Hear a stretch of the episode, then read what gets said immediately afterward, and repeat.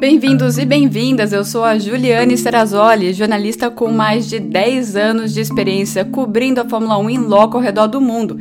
E essa é a versão em áudio do vídeo que eu sempre publico no meu Instagram, uma F1 Life, e no canal No Paddock da Fórmula 1 com a Ju no YouTube, tirando as dúvidas de vocês depois de cada GP da temporada.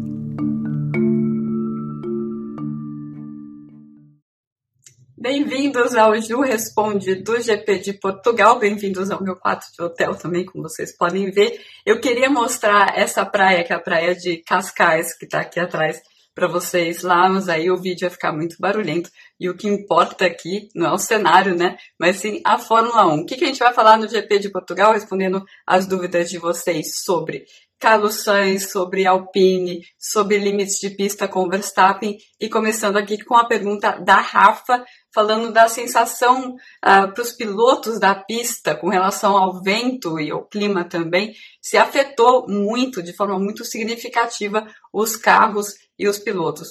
Bom, Rafa, sim, afetou, mas muito mais na classificação. Na classificação é aquele momento mais tenso para os pilotos, porque eles estão com o carro mais o tanque mais vazio, o carro mais leve e tendo que forçar tudo, né? Eles não podem deixar nada na manga, nenhuma carta na manga, eles precisam colocar tudo na mesa. E naquele momento na classificação, principalmente terceiro setor estava bastante complicado, o vento aumentava, diminuía, nunca parava, mas aumentava, diminuía e trocava de lado. O vento, o terceiro setor era um pouco mais alto do que os outros, então fica um pouco mais exposto. E o grande problema é que os carros estavam sendo pegos de lado pelo vento, uh, quando é pela frente ou por trás dos carros, é uma questão de julgar melhor o ponto de freada, né?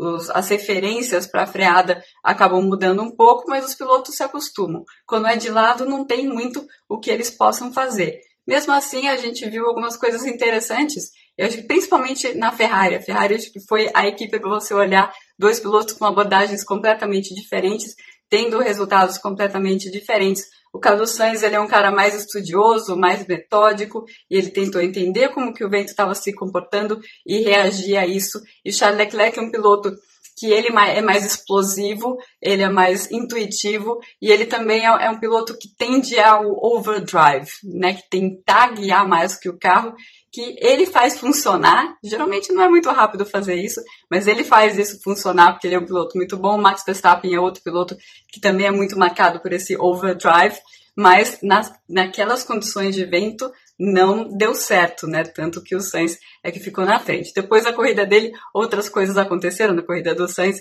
e depois eu vou explicar mais para frente. Então, afetou muito, é muito difícil para os pilotos. É, uma coisa interessante que o Norris disse, inclusive, é que era difícil fazer duas voltas iguais em termos de tempo, mesmo que você fizesse duas voltas iguais em termos de pilotagem. Então, para vocês entenderem o quão difícil estava a situação da pista. Pergunta do Almir e do Daniel também. Na verdade, muita gente perguntando sobre a estratégia da Red Bull para o Sérgio Pérez.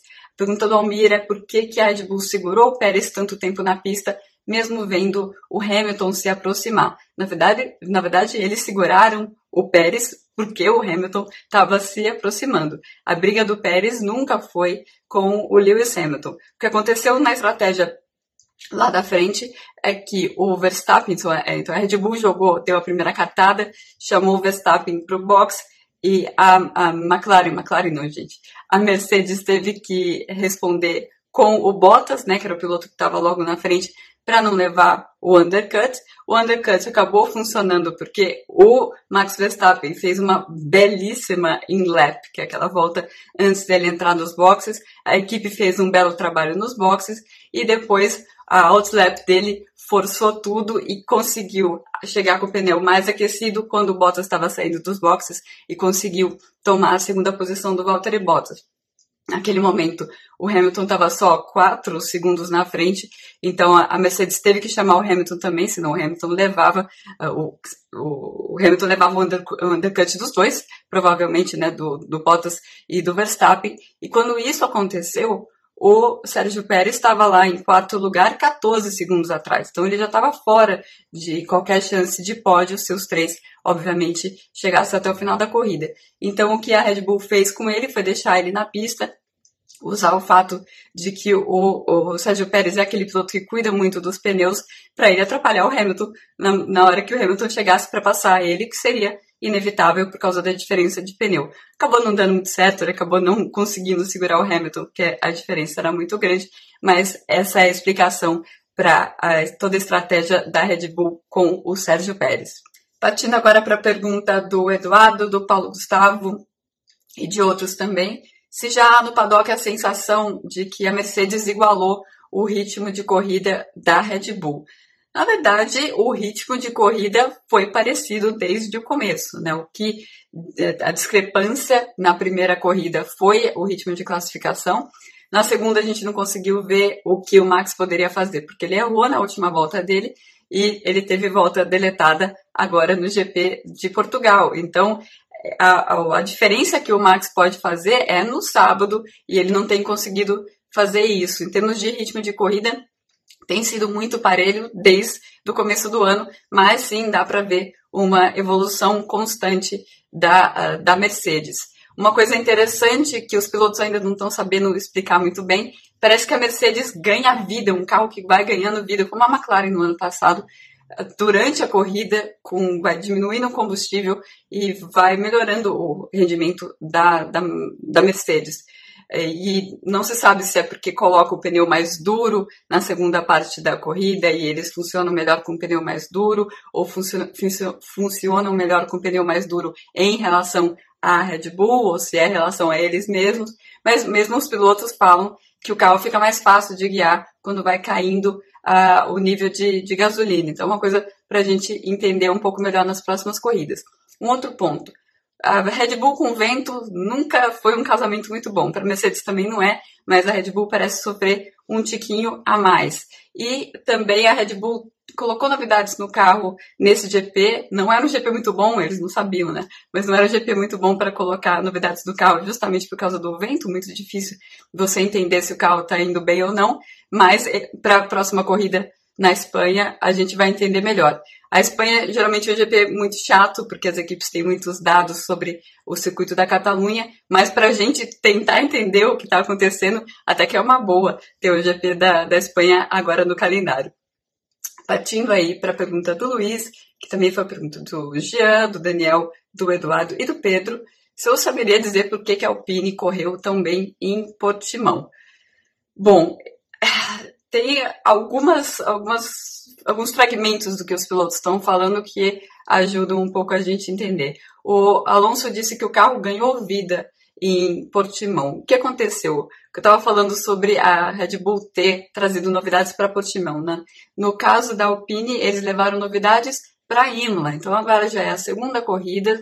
Eles gostaram do que eles viram uh, em Imola em termos do rendimento do carro, que essas novidades uh, trouxeram para o carro, mas não conseguiram mostrar no, no, ritmo de corrida lá em Imola, até porque aquela corrida foi toda complicada. Mas agora eles já conseguem entender um pouco melhor as novidades que eles levaram para Imola e conseguem tirar um pouco mais, extrair um pouco mais de rendimento do carro por conta disso. Os dois pilotos muito contentes com a evolução do carro e os rivais já de olho. Daniel Ricardo já estava falando, nossa, eu vi, eu acompanhei os carros da Alpine durante a corrida e se esse for o ritmo verdadeiro deles, né, se não for só uma questão de pista, de característica da pista, da pista aí a gente vai ter uma briga que vai ser McLaren, Ferrari e Alpine pelo uh, terceiro lugar no Mundial de Construtores. E a tendência também é que o próprio Alonso vá se adaptando cada vez mais, né? Ele estava dizendo que a resposta dele no volante power steering ainda não está muito bom para o feeling dele, para o que ele quer, mas eles estão ajustando isso. Uma coisa que o Vettel também já citou como uma dificuldade. Então a tendência é que o Alonso também chegue nessa briga, o Ocon também. A gente tem uma briga muito, muito boa pelo terceiro lugar no Mundial de Construtores. Vamos para a próxima pergunta aqui. Tô sem minhas caixinhas, né? Quando eu tô viajando, fico sem as caixinhas das perguntas. Uh, o Pedro, a Lê também, o Henrique, a Tua perguntaram sobre o desempenho pífio do Carlos Sainz. Foi uma escolha errada de pneus por parte da Ferrari? Sim e não. Na verdade, eles não tinham muito o que fazer ali. O que eles tentaram foi ousar na estratégia do Carlos Sainz, chamando ele para os boxes bem cedo para tentar fazer um undercut em cima do Lando Norris, uma luta ali direta pelo terceiro lugar do, do Mundial de Construtores, né? Claro. E é, para fazer isso funcionar, porque ele estava um pouquinho atrás, ele teve que forçar muito na sua primeira volta e ele acha que por ele ter forçado muito o pneu na, na, primeira volta, a gente sabe que geralmente isso causa graining em pneu macio, né? Se você força muito o pneu macio assim que você sai dos boxes, se a temperatura da pista não está muito alta, isso geralmente causa graining, né? O pneu descasca por fora se você não aquecer o pneu aos poucos. E isso aconteceu no pneu médio dele, o que é um pouco estranho, mas aconteceu e ele acha que foi porque ele teve que forçar muito para tentar fazer a estratégia não funcionar. Número um, a estratégia não funcionou. Número dois, ele ficou com graining. Com graining, ele começou a ter mais desgaste também de pneus e no final estava se arrastando na pista. Uh, então, o erro da Ferrari talvez pudesse ser de não ter visto que o Charles Leclerc também estava tendo graining no pneu médio, sofrendo muito com o pneu médio, por isso que ele parou tão cedo e ele pulou para o pneu uh, duro. Uh, e talvez essa equipe tivesse olhado, bom, esse carro está sofrendo com, com grain no médio, o que é raro, a Ferrari tem que olhar isso com calma. E, talvez não seria uma boa fazer o piloto ter que forçar o ritmo para fazer uma estratégia funcionar também com pneu médio, né? Talvez se for o erro da Ferrari foi, foi ali, mas eles erraram tentando ser uh, bastante agressivos, né? Então era uh, um risco bastante grande de qualquer jeito e acabou acabando com a corrida do Carlos Sainz. O Gustavo perguntou, vamos falar de temperatura então e de pneu. Ele perguntou a relação entre pneus e temperatura, se quanto mais macio, maior o delta da, de temperatura. Ele usou delta aqui, o Gustavo usou delta, eu vou usar a janela, a janela de funcionamento, acho que dá para a gente entender muito bem. Janela de funcionamento, janela de temperatura na qual o pneu precisa estar para ele funcionar bem, vai dependendo de composto a composto, sim, mas a janela em si não é muito maior para um ou para outro. É mais ou menos uns 30, 35 graus. O que vai mudando é onde está essa janela. Então, é, para o pneu C1, o pneu mais duro da gama da Pirelli, uh, o pneu começa a funcionar bem a partir de 110 graus. Para o C5, que é o, o, outro, o mais mole da gama, são 85 graus. Então, essa que é a diferença. As janelas vão ficando cada vez com a temperatura mais alta, quanto mais duro o pneu. É assim que funciona. A Mari e outros também perguntaram sobre George Russell. É, foi um erro dele, é, a diferença entre a classificação e a corrida, ou foi falta de ritmo mesmo? Na verdade, teve muita sorte. É, a Williams, se tem um carro que sofre com o vento, é o carro da Williams. E bem no momento que deu uma baixada no vento, tanto que os pilotos fizeram os melhores tempos de todo o final de semana naquele momento, foi no Q2. E aí no Q2, naquele momento, ele conseguiu aproveitar que deu uma acalmada no vento e colocou a Williams naquele fantástico 11 lugar no grid. Na corrida estava ventando, mudava o vento para tudo quanto é hora, para tudo quanto é lado. Então, para Williams, ele sofreu. Ele até levou aquele passão do Nicolas Lafitte, Lafitte, Latifi, pessoa mostrando a idade aqui. Eu não vi o, La, o Lafitte correr, tá? Quero deixar bem claro. Só conheço muito bem a história mas ele até levou o passão do Latifi quando o Latifi tava, ele tava, tinha acabado de parar, então ele estava ainda aquecendo o pneu. Não foi uma boa corrida para o George Russell, mas ele colocou tudo na conta do tempo.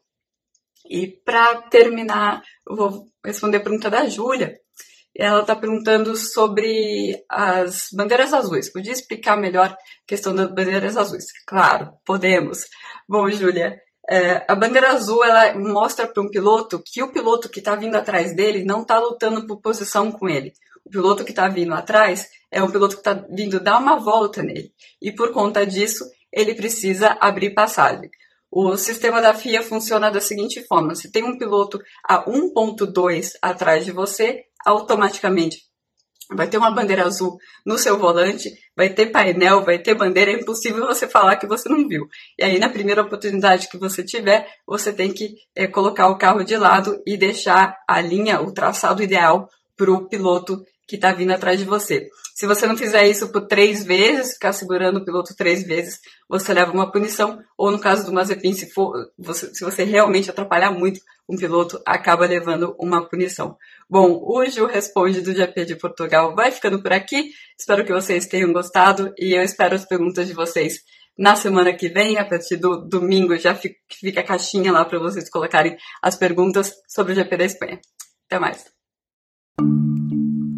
Gostou dessa edição do Ju Responde? Bom, para acompanhar todo o meu material, participar de lives exclusivas e ainda ganhar prêmios, faça parte do projeto do Catarse, o No Paddock da Fórmula 1 com a Ju, que inclusive tem o seu podcast exclusivo com convidados especiais.